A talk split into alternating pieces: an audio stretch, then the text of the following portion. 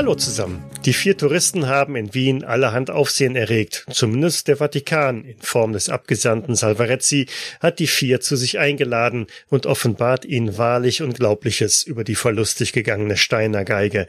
Die Geige gehört der Kirche, zumindest nach Ansicht des Vatikans, und hat Eigenschaften, die gefährlich für den Geist sein sollen. Wurde sie doch basierend auf heidnischen Kulten aus Südamerika geschaffen. Kulte, die auch in Spanien Fuß fassten und einen Engel der Musik, einen Gott Trunembra verehrten. Mein Name ist Michael und auch heute wieder sind meine Mitspieler Jens als Albert Wolf. Hallo. Thomas als Wilhelm Richter. Servus. Matthias als Otto von Horn. Moin Moin. Und Lars als Fritz Stöckle. Grüß Gott. So, ihr steht also im Hotelzimmer, einer eher einer prächtigen Suite und Daniele Salvarezzi sitzt euch gegenüber und hat euch die Geschichte der Steiner Geige dargelegt. Ich hoffe, ihr erinnert euch noch. Bis ins kleinste Detail.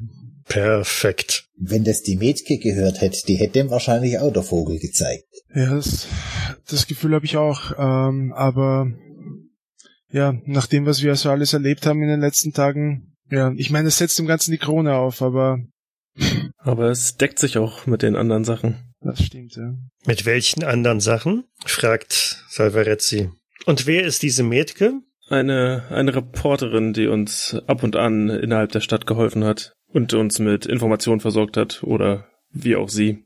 Okay. Wohl eher eine Reporterin in Ausbildung. Ja. Ich würde mich mal zu den anderen wenden. Was sollen wir eben erzählen, was wir alles erlebt haben? Schließlich kommt er von der Kirche. Was haben wir zu verlieren? Wir sollten ihm vielleicht wirklich einfach alles sagen. Wollen wir wirklich seine arme christliche Seele so stark belasten? Ja, ich glaube, die ist mit Kreuzzügen genug belastet. Ich glaube, das hält er auch noch aus. Müsstet Sie auch das Beichtgeheimnis wahren? Wenn es sich um eine Beichte handelt, wollen Sie etwa beichten? Ist das eine Beichte, wenn wir das erzählen? Nicht direkt. Okay, dann beichten wir nicht. Also du, du könntest eine Beichte draus machen, aber beichten tut man, glaube ich, normalerweise nur in einer 1 zu 1 Situation. Und ich glaube, da müsste ich auch katholisch sein. Ich bin evangelisch. Oh, ja, das außerdem. Ich habe gedacht, vielleicht können wir ihm auf das Beichtgeheimnis, dass er, dass er nichts weiter erzählt. Aber ist ja auch egal. Uns glaubt ja sowieso keiner. Ja, er vielleicht schon. Immerhin kennt er sich mit diesen Art von Kulten schon mal ja ein bisschen besser aus als wir. Und glaubt anscheinend an eine Geige, die irgendwelche übernatürlichen Kräfte hat. Ja, also Wilhelm, dann fang du doch an. Du bist doch so unser Wortkünstler. Äh, nun, wo fange ich am besten an? Ja, dienstags kamen wir in Wien an. Es war denkbar ungünstiges Wetter. Es hat geschüttet, soweit ich mich erinnern kann. Ja, wir haben dann ein, ein, ein bisschen die Stadt unsicher gemacht, äh, um dann am Ende äh, vorstellig zu werden bei Wolfgang Peintner, den Sie ja kennen, den Violinisten des, äh, der Wiener Philharmoniker. Und der hat uns erzählt, dass seine Steiner Geige gestohlen wurde. Wenig später erfuhren wir auch, dass im selben Haus eine Leiche gefunden wurde. Ähm, das war die Leiche von Josef Lubich, einem äh, stadtbekannten, ja, tu nicht gut, äh, Einbrecher, Halunken, wie auch immer sie es sagen äh, wollen. Wir stießen dann über eine Spur auf einen seiner ja, Mithelfer äh, oder Bekannten. Komplizen. Komplizen, richtig. Ähm, Heinz Kochanek, der uns äh, über die Drahtzieher hinter der dem Geigendiebstahl erzählte und, und meinte, dass Josef Lubich nur im Auftrag gehandelt hat. Wenig später war auch Heinz Kochanek äh, nicht mehr unter den Lebenden. Erzähl ruhig, wie es um ihn geschehen ist. Ja, Fritz äh, konnte aus dem Fenster eines Wohnhauses beobachten, wie aus dem Ärmel eines Mannes eine Schlange hervorschoss, um ihn äh, zu beißen und zu vergiften. Ja, das habe ich nicht gesehen. Ich habe bloß, dass die zwei Männer, das mit der Schlange aus dem Ärmel, das hat uns der Kochanek erzählt. Das hätten die mit dem Lubich gemacht. Ja, aber auf jeden Fall waren am toten Kochanek waren, waren Bissspuren festzustellen. Ne? So viel Ja. können wir sagen. Ja. Zumindest äh, muss ihm irgendetwas injiziert worden sein, was äh, zum sehr schnellen Tod geführt hat. Und Sie sind sicher, dass es sich um Schlangen oder Schlangengift gehandelt haben soll? Nun, äh, ich bin Biologe, wenn auch nicht ähm, hauptsächlich bewandert in Schlangenbissen, aber die äh, Stellung der Löcher würde schon darauf hindeuten, dass es von einer Schlange stammen könnte. Und wenn nicht, dann war es ziemlich gut getürkt, dass es so aussieht, als wären es Schlangenbisse gewesen. Na gut, fahren, fahren Sie fort, fahren Sie fort.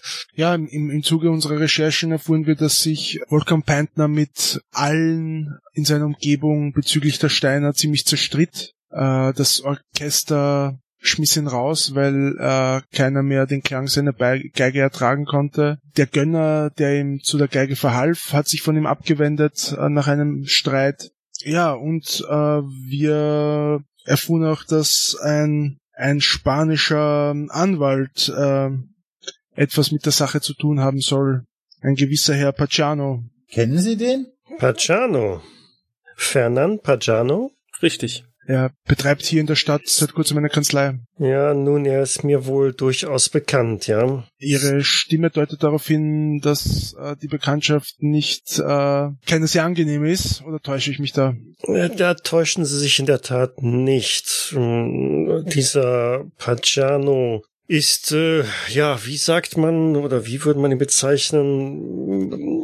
Ein, naja, vielleicht fehlgeleiteter, ein, ein Okkultist. Jemand, der seit Jahren, äh, wie auch immer, gegen die Kirche kämpft. Er ist durchaus recht überzeugend, er ist eloquent, weiß die, die Menschen irgendwie einzubinden, tritt immer wieder in unterschiedlichen Rollen auf. Jurist, sagten Sie gerade? Ja, er betreibt hier in der Stadt eine Kanzlei. Allerdings betrieb er sie viel eher, denn offensichtlich, ja, als wir ihn besuchten, war er gerade dabei, wieder das Feld zu räumen. Das sieht ihm durchaus ähnlich, denn von Jura hat er nun wahrlich keinerlei Ahnung. Interessant. Das wirft ein neues Licht auf die ganze Geschichte. Hm. Aber Sie sagten gerade, dass er tendenziell gegen die Kirche arbeitet. Wie kommt er dann in die Position, eine, eine, eine Statue äh, dem Dom zu übergeben?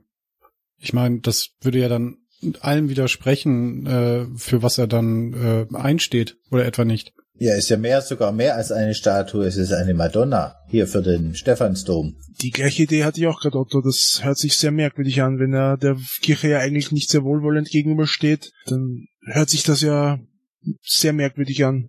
Fast bedrohlich. Ist denn diese Übergabe der Madonna bekannt? Die, die, die Herren, ein, ein, ein Augenblick, damit ich das richtig verstanden habe. Sie, Sie behaupten, der verehrte Fernand Perciano möchte einer Kirche hier eine Madonnenfigur stiften? Ja, am morgigen Nachmittag soll sie äh, im Stephansdom direkt ähm, der Öffentlichkeit präsentiert werden. Er hat sich wohl persönlich auch darum gekümmert, dass sie hierher kommt. Im Stephansdom? Nein, das ist absolut unrealistisch. Das äh, nie und nimmer. Das, das, äh, Haben Sie zufällig eine Tageszeitung hier? Es gab darüber einen riesigen Artikel in der Zeitung. Falls Sie eine hier haben, können Sie das auch nachlesen. Enrique, äh, hol mir mal die Zeitung. Er weist damit seinen, seinen Leibwächter an. Und wissen Sie, was auch noch merkwürdig ist? Wenn das so groß angekündigt wird, äh, geht man doch davon aus, dass so die Statue schon lange in der Stadt ist und dass das alles schon vorausgeplant ist. Oder würden Sie das anders machen? Das hängt natürlich immer davon ab, äh, wie bedeutend eine solche Statue ist und ähm, welchen Aufwand man treiben möchte, um diese zu übergeben. Dann würde man selbstverständlich auf Nummer sicher gehen. Und wieso ist diese Statue denn noch nicht in der Stadt? Darauf will ich raus. Die soll nämlich kurz vor knapp aus Toledo mit dem Schiff kommen. Was ja auch eigenartig ist, ne? Weil wenn ich eine Statue für so einen, mit so einem großen Tamtam spende, dann will ich doch eigentlich, dass sie schon Tage vorher bereitsteht, damit man den Ablauf planen kann und das Ganze organisieren kann. Stellt sie sich vor, das Schiff kommt in den Sturm und hat Verspätung und dann ist die ganze Gesellschaft schon da und der Hauptbestandteil, die Statue, fehlt. Wohl wahr. Er blättert so ein bisschen durch die Zeitung und überfliegt den Artikel. Und wenn ich das hier so richtig sehe, dann, äh, das scheint ja eine ganz große Veranstaltung zu sein. Da sind sämtliche Honorationen der Stadt und der Kirche anwesend. Was wir äh, noch, also vorhin vergessen hatten, glaube ich, zu erwähnen, war, dass im Zuge unserer äh, Recherchen wir auch ein Buch in der Bibliothek finden konnten, das eben diese vorchristlichen Gottheiten behandelt hat, unter anderem eben auch äh, Trunembra, wo äh, relativ detailliert beschrieben wurde, ähm, um was es da bei diesem, was auch immer äh, Gott äh, wohl geht. Und ähm, naja, ein Teil der, äh, der Schilderungen wurden aus dem Buch herausgerissen. Und ähm, wenn mich nicht alles täuscht, war derjenige, der dieses Buch als letztes äh, sich ausgeliehen hatte, der Herr Pacciano. Das gibt in meinen Augen langsam ein sehr deutliches Bild. Ich weiß nicht, wie das bei Ihnen ist. Das ist auch noch nicht alles. Als wir aus dem Büro des Herrn Panciano herausgetreten sind, hatten wir das Glück, ähm, noch etwas zu warten vor seinem Büro und haben dann gesehen, wie eine kleine Gestalt in sein Büro hineingehuscht und auch wieder hinausgehuscht ist. Ähm, seine Sekretärin erzählte uns von ihm, er scheint jeden Tag bei ihm gewesen zu sein und wir haben uns einfach dazu entschlossen, ihm zu folgen. Und das nahm ein sehr komisches Ende. Nicht wahr, Otto? Oh ja. Er, nachdem er uns bemerkt hatte, ließ er sich plötzlich auf alle Viere hernieder und ähm, war plötzlich schneller als wir aufrecht laufend und äh, hat es dann geschafft, in die Kanalisation zu entkommen. Und gezischt hat er wie eine Schlange. Erinnere mich nicht daran, bitte. Ihr seht, wie Salvarezzi ziemlich blass im Gesicht wird. Sein linker Arm fällt von der Lehne des Stuhls zur Seite hinunter und hängt schlaff runter. Äh, geht es Ihnen nicht gut? Ist alles in Ordnung mit Ihnen?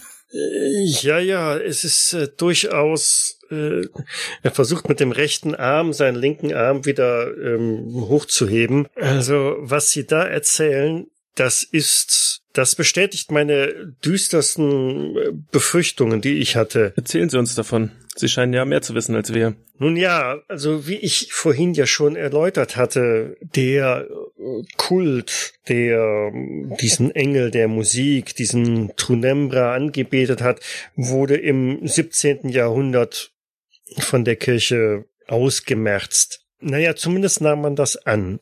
Einige dieser naja, ähm, schlangengleichen Monster oder Wesen, äh, genauer ist es nicht beschrieben in den Dokumenten seiner Zeit, sind wohl entkommen, zusammen mit einigen der hohen Priestern des Kults. Die Bereinigung oder die Zurückführung der Ungläubigen in den Schoß der Kirche war nicht gänzlich erfolgreich und Ihr Wissen ist offensichtlich weitergegeben worden, äh, durchaus auch schriftlich. Ähm, und das scheint auch da seinerzeit bei einem Geigenbauer angekommen zu sein, einem Jakob Steiner, nämlich eben jenen, der die schwarze Steiner gebaut hat. Und das, was Sie nun erzählen, irgendwelche kleinen Wesen, die, was sagten Sie, zischen und auf allen Vieren schlangenähnlich äh, laufen. Das klingt mir doch sehr nach den Beschreibungen dieser Schlangenwesen äh, von, von, von damals und, hm. Also wollen Sie wirklich damit sagen, dass es diese, die, diese Wesen äh, wirklich gibt? Es deutet zumindest alles darauf hin. Ich habe sie selber noch nicht gesehen, aber es äh, macht zumindest den, den Anschein diesbezüglich. Und wenn es einer weiß, dann wahrscheinlich der Pajano. Denn wenn Sie auch schon sagen, dass diese kleinwüchsigen Menschen bei ihm ein- und ausgegangen sind, dann stecken die wahrscheinlich unter einer Decke. Wenn wir davon jetzt wirklich ausgehen, was, also, das mir widerstrebt sich das da, da wirklich äh, auch nur ansatzweise dran zu dran zu glauben.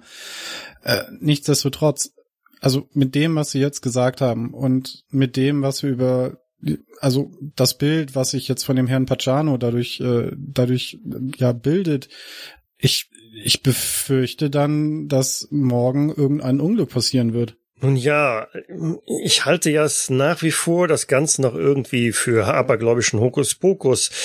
Aber wenn nur ein Fünkchen Wahrheit dran ist, dann müsste ich Ihnen zustimmen. Wir sollten auf jeden Fall Vorbereitungen treffen für den morgigen Tag. Wir sollten, ja, keine Ahnung, uns in irgendeiner Art und Weise bewaffnen, vielleicht äh, die die äh, Lokalität dort irgendwie überwachen. Ja, ich weiß nicht. Wenn so viele Würdenträger der Stadt und so in, in zu diesen Feierlichkeiten kommen, dann werden doch sicherlich Sicherheitsvorkehrungen getroffen werden. Also, ey, was sollen wir denn da noch machen? Man ganz davon abgesehen, dass die Polizei uns schon auf dem Kieker hat. Ja, das ist ja das Problem. Ich vermute auch, dass wenn wir zur Polizei gehen, dass die uns äh, kein Wort glauben werden von dem, was wir ihnen äh, erzählen können. Ähm, es war ja mit dem Inspektor Brebichel schon äh, kein leichtes Unterfangen und ich, ich glaube schon, dass die, die Polizei hier gegenüber Dingen, die sie erwartet, die passieren könnten, gut vorbereitet sein wird. Aber ich denke, wenn wir hier zwei und zwei zusammenzählen, dann kann es durchaus sein, dass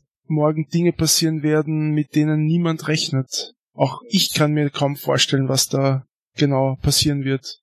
Das wird wahrscheinlich auch der Grund sein, warum die Statue so spät geliefert wird. Denn wenn sie kurz äh, vor Anfang oder vor Beginn der Veranstaltung geliefert wird, dann wird keiner im Zuge der Sicherheitsmaßnahmen sie noch durchsuchen. Ja, das, das wird wohl so sein.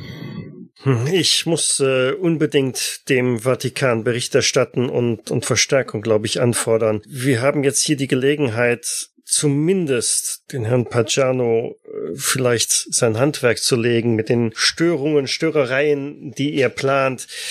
Doch das kann ich nicht alleine äh, vollführen. Sie sagten, Sie hatten ein, ein, ein Buch gefunden, in dem etwas über Trunembra vermerkt war. Äh, ja, ähm, das Buch trug den Titel Frühgeschichtliche Gottheiten und wurde von äh, Nathan McCoy verfasst. Äh, leider ähm, hat die Bibliothek es äh, aus dem Verkehr gezogen, äh, nachdem wir den Schaden festgestellt haben, also die fehlenden Seiten festgestellt haben. Und ist dort auch möglicherweise beschrieben, was man gegen diesen Trunemba tun kann? Da war die Rede irgendwie von einem, von einem Ton, den man äh, spielen kann, der irgendwie ein, ein Gegenton ist, um, um das Ritual zu unterbrechen oder äh, äh, verzeihen Sie, aber das Nein, ich, ich kann das nicht wirklich, wirklich glauben. Also dementsprechend habe ich dem Ganzen auch nicht so viel Aufmerksamkeit geschenkt. Nun, das reicht aber, um sich mit meinen Erkenntnissen oder meinem Wissensstand zu decken. Wussten Sie, dass Jakob Steiner am Ende seines Lebens auch als Komponist tätig gewesen ist? Hm, hm, ich nicht, nein. Nun, wie gesagt, der Geigenbauer hatte Kenntnis von diesen Kulten und ihren Praktiken. Und wenn man den Zeitzeugen oder den, den, den Berichten von damals äh, Glauben schenken darf, ist er dem Wahnsinn verfallen und komponierte nun keine wirklich herausragenden Werke. Es waren äh, Stücke mit, mit, tja, sehr zweifelhaften Klang aber sie standen alle unter dem Einfluss dieser kulten Handlungen ähm, und Informationen, die er hatte. Vielleicht ist dieser, wie sagten Sie, wahre Ton? So hieß es halt in dem Buch, ja. Vielleicht ist er bei ihm zu finden, denn wenn sich jemand, der Ahnung von Musik hatte, mit dem gesamten Thema befasst hat, dann war es dieser Jakob Steiner. Und wenn er diesen wahren Ton gefunden hat oder wenn jemand diesen wahren Ton gefunden hat, dann möglicherweise er. Und möglicherweise ist dies auch der Grund, warum seine schwarze Steiner, die, die der Kirche abhanden gekommen ist, einen solchen merkwürdigen Ton von sich gibt. Das Problem wird sein, selbst wenn jemand den Gegenton findet, muss sie nicht wahrscheinlich auch auf einer schwarzen Steiner gespielt werden? Vermutlich ja. Dann haben wir ein Problem. Haben Sie die Noten von dem Steiner? Nein, sie sind nicht in meinem Besitz, aber ähm, sie waren nie von, von, von besonderer Bedeutung für mich. Aber jetzt äh, ergibt das Ganze einen, Sinn. Aber ich denke, sie sollten in jeder äh, gut sortierten Bibliothek mit, mit musikalischer Abteilung zu finden sein. Vielleicht sollten sie diese suchen, während ich mich darum kümmere, Verstärkung vom Vatikan zu bekommen, um hier vor Ort mehr ausrichten zu können. Enrique, würdest du bitte die Herren begleiten? Mir wäre wohler dabei, wenn jemand von uns mit von der Partie wäre. Ich habe den Eindruck, hier braut sich wirklich wahrlich etwas zusammen. Brauchen wir nicht abgesehen von den Noten noch jemanden, der sie spielen kann? Wir sind alle keine Musiker. Der Herr Peitner könnte sie doch spielen, oder nicht? Ich meine, er hat doch eh schon immer laut seinen Nachbarn komische Musik gespielt. Ja, ich, das, das die, die, der Gedanke ähm, ist mir auch gekommen. Ich weiß noch nicht, inwiefern ich Herrn Peintner noch traue, aber äh, wenn wir ihm nicht erzählen, was der Hintergrund unserer Anfrage ist, wird er wahrscheinlich die Noten spielen, ja. Und wenn wir ihm in Aussicht stellen, dass er so seine schwarze Steiner wiederbekommt? Das könnte funktionieren. Dann binden Sie ihn mit ein. Herr Salvarezzi, eine Frage. Wenn der jetzt lang diese Speiner gespielt hat, hat die irgendwie einen unheiligen Einfluss auf ihn, dass er vielleicht, und ich fahre mir so mit der Hand vor dem vor dem Gesicht rum, dass der vielleicht auch ein bisschen blemblem geworden ist. Nun, wir bewegen uns hier, meine Herren, und das muss definitiv in diesem Raum bleiben, in einem Grenzbereich dessen, äh, was die Kirche jemals zugeben oder bestätigen wird. Und ich will es nicht ausschließen. Wenn tatsächlich ein Ton oder ein Musikstück eine solche Macht haben soll, dann ist das sicherlich nicht auszuschließen, dass diese Macht sogar so weit geht, dass sie einem Menschen um den Verstand bringt. Dann hoffen wir, dass es noch nicht zu spät ist.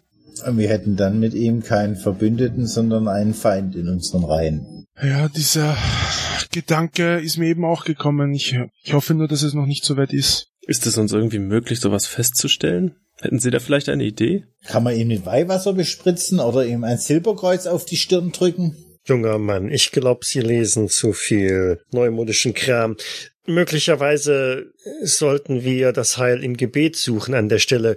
Doch ich für meinen Teil bin mehr ein Mann der Tat. Und wir müssen es wahrscheinlich darauf ankommen lassen. Immerhin haben wir knapp mehr als 24 Stunden. Eine Frage hätte ich da noch.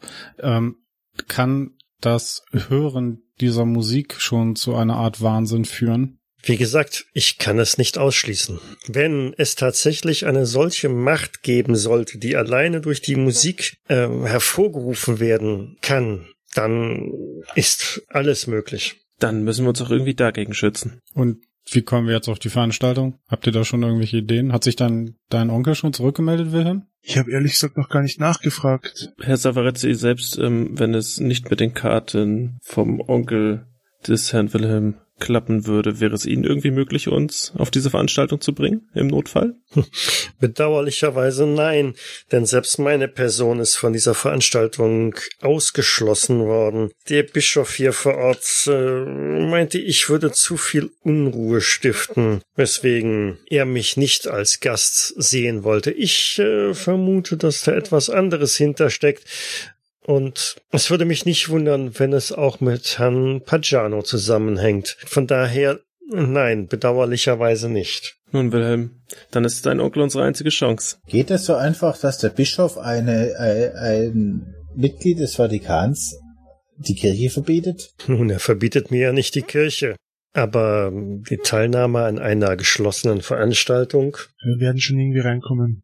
Nun, wie gesagt, meine Empfehlung ist, vergönnen Sie nicht unnötig Zeit. Begeben Sie sich auf die Suche nach den Noten für dieses teuflische Musikstück. Und vielleicht, es ist vielleicht nur sehr spekulativ, aber die einzige Stelle, wo mir eine Unterkunft von irgendwelchen, wie nannten Sie sie, Kleinwüchsigen, auf vier Beinen hopsenden Schlangenwesen vorkommen. Vielleicht sollten Sie beim Prater mal nachfragen. Dort gibt es ja schließlich immer wieder einmal solche Monstrositätenshows mit erbärmlichen Zeitgenossen, denen das Schicksal nicht so gut gedingen ist. Wenn man sich irgendwo verstecken kann, dann vielleicht dort. Gut, dann wissen wir, was zu tun ist. So schnell wie möglich an die Noten rankommen. Andererseits versuchen, Karten für die morgige Veranstaltung aufzutreiben, wobei hier hoffe ich sehr stark auf meinen Onkel und vielleicht auch noch etwas über diesen Zwerg herausfinden im Prater. Also bezüglich der Noten hätte ich die Idee, dass wir vielleicht zu diesem Herzmanski gehen. Oder nochmal direkt in die Bibliothek. Oder das. Das Musikaliengeschäft von Herrn Zmanski war ja eigentlich ganz gut aufgestellt, ne? Hat, habt ihr, habt ihr gesehen, hatten die dort auch Noten? Ja, ich denke schon, oder? Auf jeden Fall, ja. Na dann, lasst uns keine Zeit verlieren. Ja, also. Na gut, vielen Dank äh, und bis äh, morgen, äh, Signore Salvarezzi. Oder sollen wir uns vorher noch bei Ihnen melden? Wenn Sie entscheidende Fortschritte erzielt haben, sollten Sie mich auf jeden Fall aufsuchen. Ansonsten, äh, nun ja, Sind Sie jederzeit hier zu sprechen? ich bin jederzeit hier zu sprechen. Wunderbar. Gehen Sie mit Gott, meine Herren. Das werden wir. Äh, ja, Danke. Ja, ja, auf Wiedersehen. Auf Wiedersehen. Auf Wiedersehen. Der Leibwächter, Enrique, begleitet euch. Vor der Tür stand noch der andere Schrank. Die nicken sich mal kurz zu. Sieht en Enrique auffällig aus oder geht er auch als Tourist durch? Naja, ähm, er trägt einen passabel gut geschnittenen Anzug. Ansonsten von der Statur her ist er eher äh, auch vom Typ Schrank, ähm, aber jetzt nicht so. Naja, wird schwierig, aber ähm, wie sieht speziell ein Tourist aus? Hm? Tja, naja. Ja, also zu uns wird er nicht passen, vermute ich mal. Nein, er ist definitiv etwas älter als ihr. Und hat eine andere Statur. Genau. Und spricht er, spricht er Deutsch? Der spricht äh, passabel Deutsch. Okay. Das heißt, wir können nicht. Mist. Herr Enrique, wenn Sie der Leibwächter von dem Herrn Salvarezzi sind, gehören Sie dann zu der Schweizer Garde? Nein, das, äh, das ist nicht so. Die Schweizer Garde ist nur für den Heiligen Vater. Ach so. Ich hab gedacht, das wäre so die Polizei vom Vatikan. Das ist dann quasi die Leibwache vom Papst. Genau. Ah, okay. Gut. Wo wollen wir zuerst hin? Also ich würde vorschlagen, dass wir zuerst zu dem Herrn Herzmanski gehen. Klingt gut. Ähm, vielleicht kann er uns ja, äh, wenn er es nicht vorrätig hat, auch einen Tipp geben, wo man sonst sowas finden könnte. Ich würde vermuten, dass er ne, diese Noten von Steiner kennt. Ja, die Geige war ihm ja auch schon mehr als bekannt, also warum sollte er nicht Ja. auch ein paar Informationen über diese Noten haben? Ja, oder er kennt vielleicht auch ein Antiquariat, wo man sowas erstehen kann. Dann los, wir haben nicht mehr sonderlich viel Zeit. Also macht ihr euch auf den Weg zu Fuß durch Wien. Ich schaue mich dabei immer mal wieder um, ob wir nicht doch wieder verfolgt werden. Ich hoffe, das tut Enrique auch. Das tut er. Er setzt seine Sonnenbrille auf. Na klasse. Damit ist er dann doch schon ein Stück mehr Tourist. Und blickt sich in alle Richtungen immer genau umschauend ähm, um. Aber es ist nichts Auffälliges zu erkennen. Damit steht ihr vor der Musikalienhandlung Dobler von dem Herrn Herzmanski. Dann gehe ich voran und halt die Tür auf. Ja, ich würde durch die, durch die Tür gehen und mich umschauen, wer alles da ist. Grüß Gott. Grüß Gott. Grüß Gott. Ja, Enrique bleibt vor der Tür stehen, kommt also nicht mit rein. Aber der Herr Herzmanski ist direkt für euch zu sprechen, steht euch zu Diensten. Womit kann ich Ihnen dienen, die Herren? Guten Tag, Herr Herzmanski. Wir waren schon mal bei Ihnen. Können Sie sich an uns erinnern? Aber selbstverständlich. Es ging um die schwarze Steiner.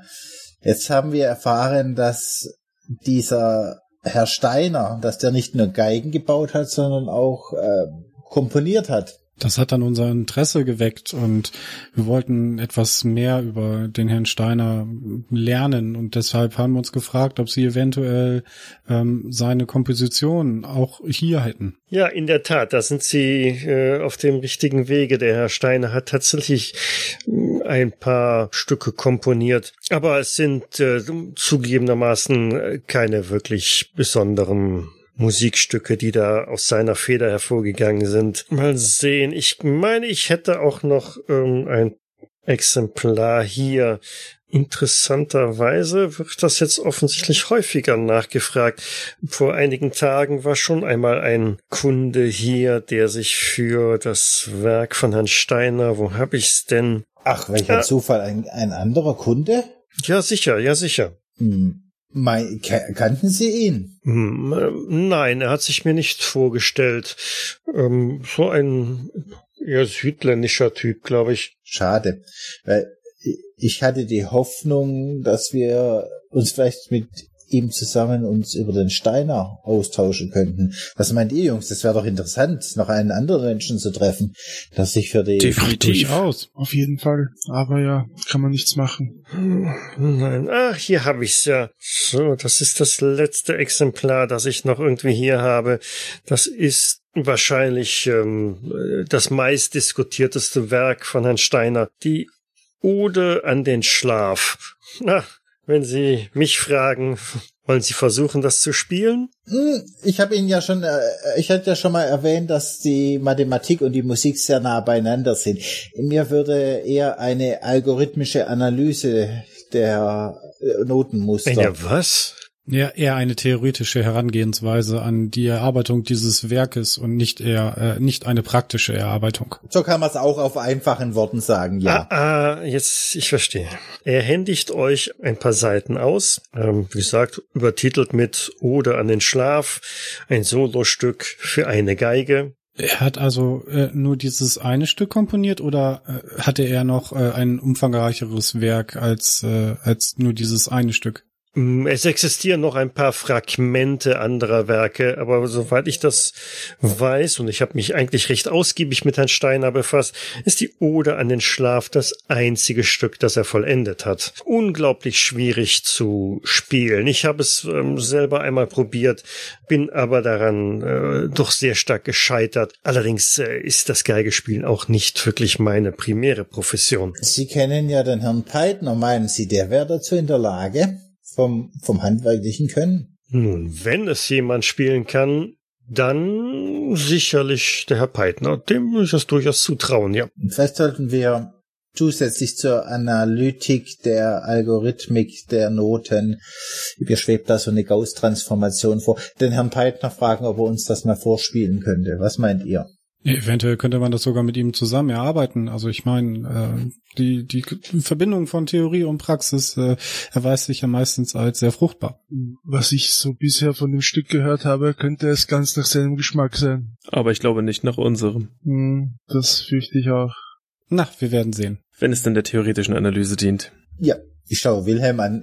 Zahlst du? Natürlich. Äh, was macht's denn aus, Herr Herzmanski? Ähm, hm, naja, für Sie, wenn Sie es wirklich äh, wissenschaftlich äh, durcharbeiten wollen, äh, dann sollten Sie es äh, fünf Schilling äh, sein. Fünf Schilling? Fünf Schilling. Ich tu so, als wäre das furchtbar viel Geld für mich äh, und hadere lang mit mir, zähl die einzelnen Münzen in meinem meiner Geldkatze ab und ein Schilling, zwei Schilling, Oh, unsere ganze drei. Schilling, schüttel so mein Portemonnaie.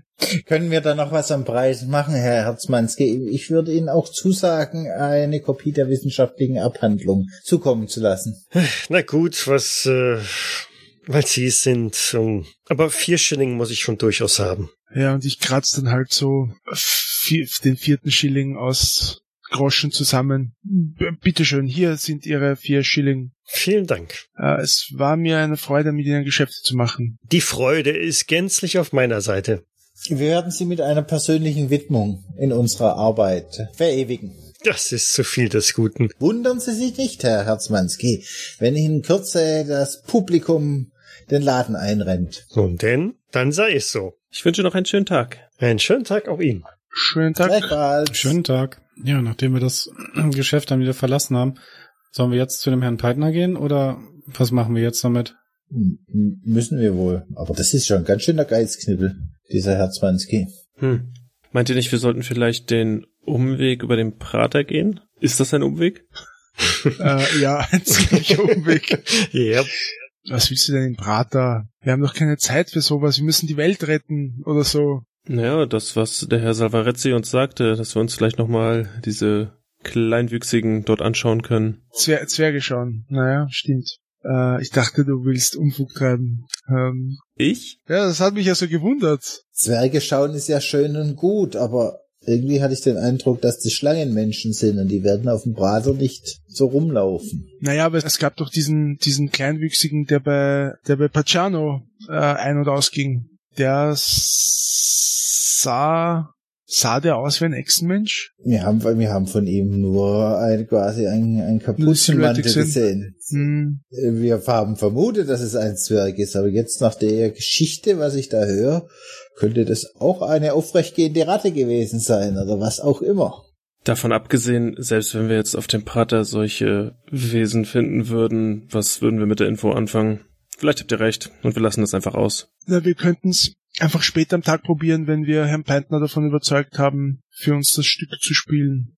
Dann haben wir wahrscheinlich eh noch Zeit. Ja, das klingt gut. Können vielleicht das Nützliche mit dem Angenehmen verbinden und dort auch ein bisschen, ja, flanieren, was trinken. Haben wir überhaupt noch Geld? Und ich zwinker ihm zu, nachdem du so arm getan hast. Ach. An Portokasse ist noch genug da, mach dir da keine Sorgen. Ich will's nur nicht für solch groben Umfug ausgeben wie Noten von, von Liedern, die keiner hören will. Und ich hatte schon Angst, ich muss hungrig ins Bett. Und dieser Herz Zmanski schaut ja auch nicht gerade arm aus, also dem, dem, dem wird schon nicht, der wird schon nicht verhungern, wenn er den einen Schilling weniger bekommt. Hm, Ich hab schon verstanden. Lieber Liter als Lieder. Richtig. Du kennst mich ja. Nun denn, lass uns auf den Weg machen. Yep.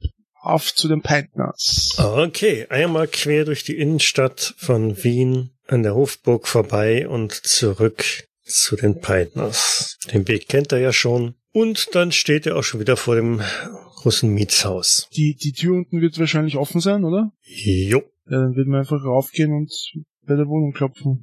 Es öffnet sich die Tür und Lydia Peitner steht da. Guten Tag, Frau Pettner.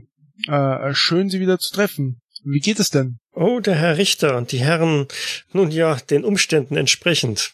Haben Sie Neuigkeiten hinsichtlich der... Ach, ich bin eine Schlechtige. Kommen Sie doch herein. Treten Sie doch herein. Danke, vielen Dank. Sehr gerne. Ich putze mir auch die Schuhe ab, bevor ich eintritt. Dem schließe ich mich an. Ebenso. Haben Sie Neuigkeiten für uns? Wir haben ein paar Indizien. Allerdings bräuchten wir, um hier jetzt weiterzukommen, die Hilfe Ihres Mannes. Er müsste, und ich deute auf die Noten, die wer in der Hand hält? Ich? Nein, jemand anderer. Im Zweifelsfall werd ich sie. Okay. Die Fritz in der Hand hält. Herr Beiter müsste für uns dieses Stück spielen lernen für morgen, für eine Aufführung in der, im Stephansdom. Für eine Aufführung im Stephansdom?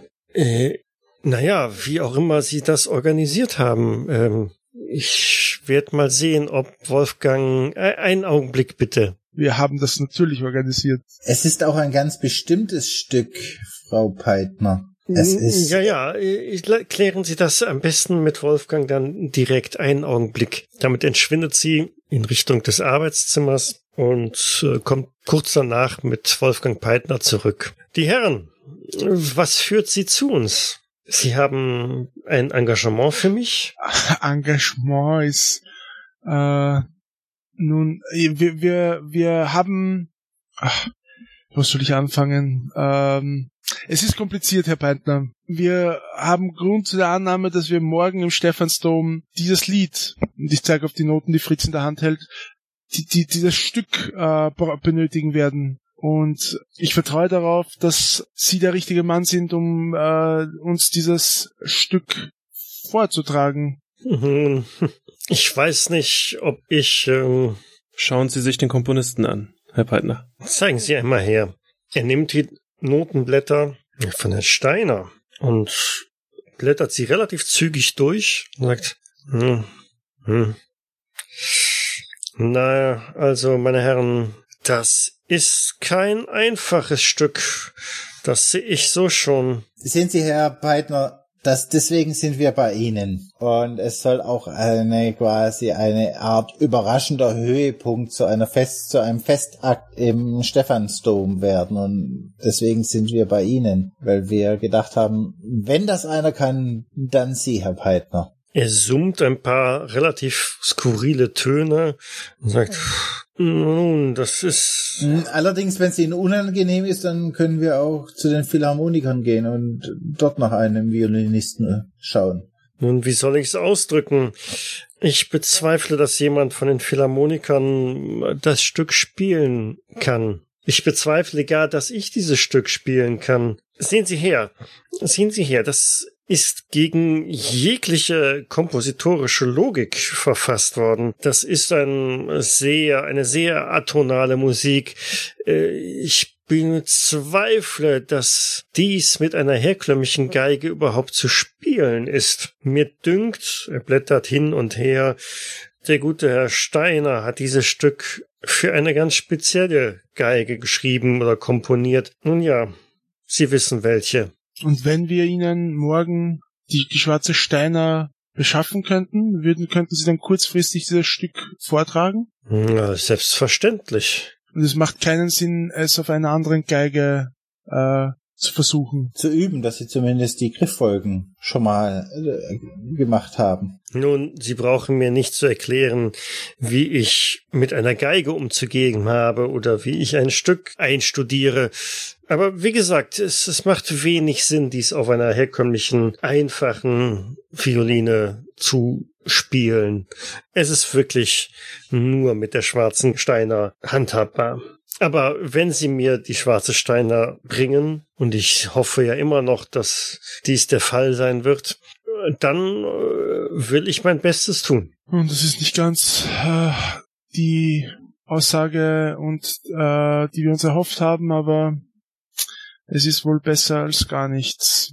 Wir hofften, Sie könnten das auch auf einer gewöhnlichen Geige wiedergeben. Warten Sie eine Sekunde. Vielleicht äh, kann ich es Ihnen vorführen. Er geht kurz ins Arbeitszimmer und äh, kommt dann mit einer Geige zurück. Geben Sie acht. Legt die Noten aus, klemmt die Geige an sein Kinn und fängt an zu spielen. Und direkt nach den ersten vier Tönen merkt er schon, es läuft euch eiskalt den Rücken runter, es sträuben so euch die Haare. Das Ganze ist so dissonant, schräg und absolut nicht mit irgendeiner Musik vergleichbar, die euch ähm, sonst so untergekommen ist. Und nach einigen Takten hört er auch schon wieder auf zu spielen und sagt, ich sehe an ihren Gesichtern, äh, sie sehen vielleicht oder haben jetzt gemerkt, was ich meine. Das ist auf einer gewöhnlichen Geige gespielt, nicht mehr wie Katzengejammer. Ihr seht, dass Fritz ein sehr nachdenkliches Gesicht macht. Äh, es war wahrlich nicht das, was ich als äh, eine gelungene Aufführung betrachten würde, aber das ist wohl der speziellen Natur der Musik äh, geschuldet. Hm, macht mal eine Stabilitätsprobe, bitte. So, Albert hat einen schwierigen Erfolg, Otto einen regulären Erfolg, Fritz äh, ist das Ganze ziemlich nah gegangen, ein Fehlschlag und Wilhelm hat auch einen schwierigen Erfolg. Okay, zieht euch mal einen Stabilitätspunkt ab und Fritz ein W3. Auch ein. okay es, es mag furchtbar und grausam und schrecklich geklungen haben, aber vielleicht ist genau das das, was wir brauchen morgen. Naja, vielleicht äh, finden wir auch noch eine weitere Spur, zu der, die zu der schwarzen Steiner führt, äh, bis morgen. Ich, ich meine, ich glaube, damit wäre uns allen geholfen. Wie, wie, wie seid ihr mit der Physik vertraut? Und ich schaue in die Runde. Äpfel fallen runter. Klatsch. Aktion, Reaktion. Okay, okay, ich versuch's einfach zu erklären. Musik sind Schwingungen wie Wellen. Und wenn wir hier auf der einen Seite Wellen haben und die schwingen und auf der anderen Seite Wellen haben, die gegenschwingen und quasi ein Wellenberg über einem Wellental liegt und diese aufeinandertreffen, dann hebt sich das auf. Ich schaue in die Runde, ob mir einer folgen kann. Ja, sprich dich ruhig aus. Ich nicke. Wenn wir auf der einen Seite die tatsächliche richtige Steiner, die das Stück spielt. Und wir können vermuten, dass der Pacciano dieses Stück sich auch besorgt hat. Und wir haben auf der anderen Seite eine normale Geige, die das Stück schief spielt. Vielleicht hebt sich das auf und wir haben dann diesen wahren Ton. Versteht ihr, was ich meine? Ja. Interessante ja. Theorie. Es ist wie bei der Physik, die Interferenz von Wellen. Problem ist nur, wir haben nur diese eine Chance. Was, wenn das schief läuft? Was haben wir für andere Dann Chancen? ist das ganze Konzert äh, im, im Eimer. Ja, aber irgendwie musste, warum wurde die schwarze Steine gestohlen und warum wurde in, innerhalb von kürzester Zeit dieses Stück zweimal gekauft? Man muss ja, irgendeiner muss ja mit diesem Stück was vorhaben. Und wenn ich den Herrn Peitner richtig verstehe, muss es auf der Steiner, mit das Stück vom Steiner richtig klingen und das ist unsere einzigste Chance, wie wir dagegen anstinken können. Anders, weil anderes Wort fällt mir gerade nicht ein. Ich muss aber auch gestehen, dass es gar nicht so unplausibel klingt, mit einer gewöhnlichen Geige einfach einen Gegenpol zu erstellen. Ich fürchte, wir haben keine andere Wahl. Das ist, wir hatten bei uns in Stuttgart hatten wir mal Na äh, Marktschreier aus Hamburg da. Die haben das genau das gleiche Prinzip. Wenn einer gut verkauft hat, hat der andere ihm versucht niederzuschreien. Und vielleicht können wir das mit den Geigen hinbekommen. Es muss also nur einfach laut genug sein. Laut genug und dass die, dass das einfach sich aufhebt. Nun, Herr Partner, Sie haben es gehört. Ist das möglich für Sie? Nun, es, es wird keine Freude werden. Aber wie gesagt, ich, die, der wahre Klang dieses, dieses Stücks wird wahrscheinlich äh, niemanden erfreuen, solange sie nicht mit der richtigen Geige gespielt wird. Ich glaube, dafür ist es auch nicht gedacht. Es geht um den einen wahren Ton zu finden. Stand sowas nicht in dem Buch, oder? Ja, der wahre Ton, der das Ganze wieder umkehren kann. Also ich halte meine Theorie für plausibel. Auch wenn ihr alle nichts mit Mathematik und Physik im Hut habt. Ja, ich kann das schwer beurteilen. Ich, Die Alternative ist, und ich deute auf Enrique, wir warten auf das Schiff, stürmen das Schiff und werfen die Kiste ins Wasser. Die wird mit Sicherheit geschützt sein. Was haben wir für andere Möglichkeiten? ja, dann lasst uns das so versuchen. Wie gesagt, wir haben, bleibt unsere einzige Chance, denn wir haben keine Ideen für etwas anderes. Und es hört sich ja auch tatsächlich äh, in Bezug auch auf die, die, die Texte, die ihr, von denen ihr erzählt habt, hört sich das Ganze ja sowieso auch vernünftig an, ne? Wenn man diese, diese zwei Geigen aufeinander loslässt, um sie quasi die, die Frequenzen sich so aufschaukeln zu lassen, dass etwas Besonderes daraus entsteht. Ja, wir versuchen es nicht aufzuschaukeln, wir versuchen die Frequenzen so zu überlagern, dass sie sich überdecken und dann quasi aufheben. Ja, aber wie soll dann ein Ton daraus werden? Ein perfekter Ton? Dann ist ja der perfekte Ton wäre dann Stille, oder? Vielleicht ist das ja so. Nun, in diesem Sinne, Herr Peitner, ich denke, wir sollten uns verabschieden. Sehr wohl, die Herren. Dann hoffe ich das Beste. Und äh, Sie könnten morgen äh, zum zum Stephansdom kommen. Das darüber haben wir schon geredet. Sicher, sicher. Wunderbar. Dann einen äh, schönen Tag und bis morgen. Bis morgen. Ja, bis morgen. Bis dann. Wiedersehen. Oh Mann, Fritz, ich hoffe, das geht gut. Es hört sich so verrückt an. Das kann fast nur gut gehen. Ja. Es ist angewandte Physik. Ja. Mhm. Gegen anscheinend angewandte Magie. Angewandte Physik mit 20 Unbekannten. Macht einen besseren Vorschlag, ich bin für alles offen. Fritz, lass dich doch aufziehen. Es ist die, die größte Hoffnung, die wir haben. Da stimme ich dazu. Also, ich bin Na, nachdem der Peitner das gespielt hat, du. hat's mir so die Tränen in die Augen. Dazu muss ich sagen, es hat sich genauso angehört, wie ich es erwartet habe. Beziehungsweise wie es uns auch berichtet wurde, oder? Ja. Ich hab's weniger schlimm erwartet. Hat ihr, hattet ihr auch dieses, dieses leichte Gefühl vom Brechreiz oder ging's nur mir so? Nein, nein, das war bei mir ebenso. Ich habe nur gehofft, dass er bald aufhört. Brechreiz, ich, ich hatte Schmerzen, unsägliche Schmerzen. Als würde mir einer mit, mit, mit dem Zengle die Wirbelsäule rausziehen. Also gehen wir jetzt gerade wirklich davon aus, dass wenn dieses Stück auf einer schwarzen Steiner gespielt wird, dann erwacht äh, oder oder was auch immer dieser Trunembra wieder zum Leben. Und wenn das gleiche Stück auf einer normalen Geige gespielt wird, dann wird das Ganze unterbrochen. Das ist, das ist meine Idee. So die Theorie. Dass die, und ich würde wieder diese äh, Wellen zeigen, Wellental und Wellen, äh, Wellenberg, wenn die sich über, übereinander lagern, und das ist quasi, wenn zwei Geigen gegeneinander spielen, dass, Aber dass das Stück ich- sich aufhebt und dass, gar, dass das Erwachungsritual gar nicht stattfindet. Aber habe ich das, also dann habe ich dann dein Wellending noch nicht so richtig verstanden, weil wenn ein Ton gespielt wird, ist das eine Welle, richtig? Genau. Und eine Welle besteht aus Wellenbergen und Wellentälern. Gut. Und das heißt, also wenn ein Ton gespielt wird und dann in der richtigen zeitlichen Abstand der gleiche Ton nochmal gespielt wird, dann Nein, äh, hebt sich das auf? Äh, Ein Gegenton. Quasi da, wo Berg ist von der Schwingung, muss Tal sein mit dem Gegenton und wo Tal ist, muss Berg sein und dann gibt es eine flache Linie. Ja, okay, das habe ich. äh, Und, und was ist dann dieser Gegenton? Das ist dann also nicht der gleiche Ton nochmal. Oder doch? Verzeihen Sie, die Herren, wendet sich Enrique an euch. Äh, verzeihen Sie, dass ich Sie unterbreche. Wo soll's gerade hingehen? Richtung Prater, oder? Ja, Das, dafür hätten wir doch noch Zeit. Ah, sehr gut. Du musst deinen Onkel noch anrufen. Wir brauchen diese Karten. Und vor allem rein theoretisch auch noch eine für den Herrn Peitner. eine mehr. Und eine Karte für Enrico. Hm, der kann draußen warten. Ich denke auch. Ich wäre mir da nicht so sicher. Ich würde mich da sicherer fühlen, wenn er mit reinkommt. Ah, du weißt doch, wenn die Welle auf die Welle und dann. Enrique, Sie tragen doch eine Waffe, oder? Äh, selbstverständlich. Er muss mit. Ihr werdet morgen am Ende des Tages werdet ihr erfahren, wie die Physik über alles triumphiert. Ich habe gehört, Schusswaffen haben auch irgendwas mit Physik zu tun. Hm, da gibt's interessante Abhandlungen. Oh nein, jetzt geht das wieder los. okay, mit äh, detaillierten Informationen über die Physik des äh, 20. Jahrhunderts werdet ihr unterhalten, belästigt oder irgendwas dazwischen. Ähm, macht ihr euch also auf den Weg zum Prater.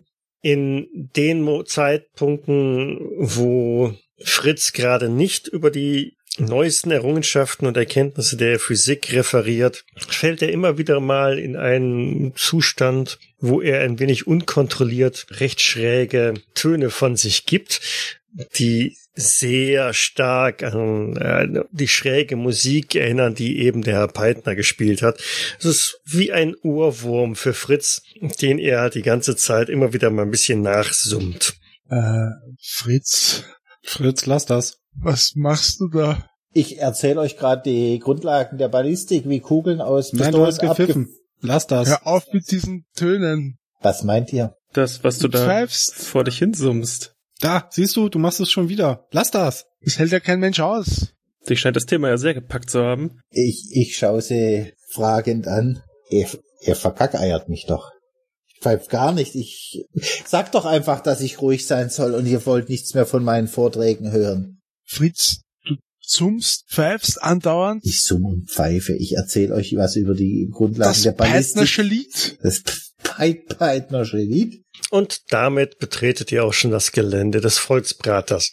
Ein Riesenrad, das ihr schon mal gesehen habt, jede Menge Buden drumherum. Da es mittlerweile auch schon ein wenig fortgeschritten in der Zeit ist, tummeln sich also auch schon einige Freizeitlustige auf dem Gelände herum. Von überall dröhnt ja laute Musik aus irgendwelchen Grammophonen. Insgesamt gute Stimmung, hier und da wird auf irgendwelche Dosen geworfen. An einer anderen Stelle verkauft jemand deftiges, überteuertes, gebratenes. Irgendwo werden Luftballons, die wie von Geisterhand in die Luft schweben, verkauft. Hier und da verteilt jemand irgendwelche Handzettel, Flyer, und als ihr um eine von diesen Buden biegt, steht euch auch eine kleinere Gestalt gegenüber, die euch auch relativ aufdringlich einen Flyer in die Hand drückt, jedem einzelnen von euch. Kleinere Gestalt, ist die so groß wie der Zwerg? Mm, ja, ja. Dann gehe ich einen Schritt zurück, als er auf mich zukommt. Ich schaue mir den Zettel an, den ich bekommen habe und sehe das. Okay. Lassen Sie sich diese einmalige Weltsensation nicht entgehen. Besuchen Sie die Schau der Monstrositäten im Prater. Sie finden unser Zelt direkt neben dem berühmten Riesenrad. Vorstellung jeden Abend um Punkt 19 Uhr. Eintritt nur zwei Schilling. Doch seien Sie gewarnt vor dem, was Sie zu Gesicht bekommen werden. Ich versuche mal unauffällig an ihm zu riechen. Okay.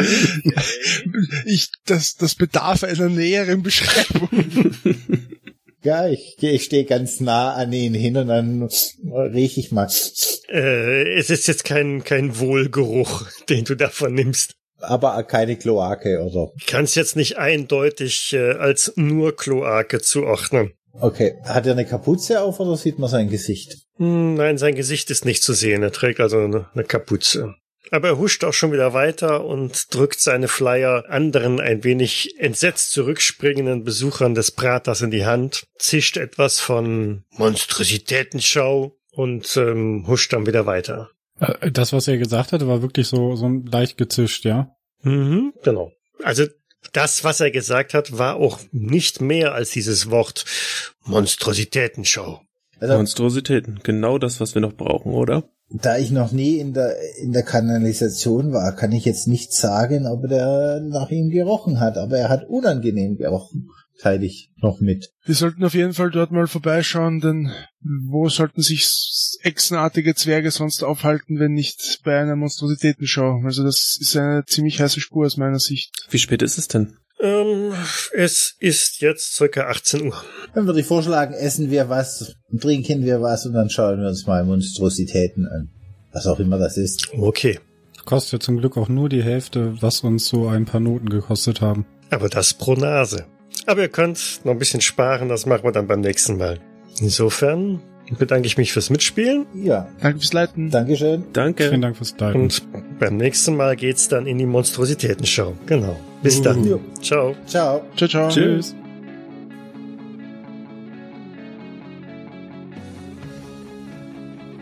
Cthulhu bzw. Call of Cthulhu ist ein Pen-and-Paper-Rollenspiel basierend auf den Werken von Howard Phillips Lovecraft. Das Spiel wurde entwickelt von Sandy Peterson von Chaosium und erscheint in Deutschland im Pegasus Verlag. Ich danke Pegasus für die freundliche Genehmigung zur öffentlichen Verwendung der Materialien. Die Musik im Eingang und Abspann dieser Folge ist von Hans Atom, trägt den Titel Paint the Sky, ist lizenziert unter Creative Commons Attribution Lizenz 3.0 und zu finden auf ccmixter.org. Weitergehende Informationen zum Podcast findet ihr auf Jägersnet. Dort besteht auch die Möglichkeit der Kommentierung und des Feedbacks. Ansonsten freuen wir uns aber auch über Bewertungen bei iTunes oder anderen einschlägigen Portalen. Außerdem können uns auf Patreon bereits ab einem Euro pro Monat unterstützen. Vielen Dank fürs Zuhören. Bis zum nächsten Mal. Ja, aber wie soll dann ein Ton daraus werden? Ein perfekter Ton? Dann ist ja der perfekte Ton wäre dann Stille, oder? Vielleicht ist das ja so. Nimmst du da äh, ein äh, drei- 50, nein, 50 Jahre nicht, 30, 40 Jahre später äh, kommendes äh, Stück vorweg? Ne? Nein. Aber das heißt, das heißt, das heißt doch schon so schön, wie mein Opa immer gesagt hat, Rede ist Silber, Schweige ist Gold. Hm. Hoffentlich kann dein Opa uns hier in dieser Angelegenheit auch tatsächlich mit seiner Weisheit helfen. Das glaube ich nicht, der ist ziemlich schwerhörig.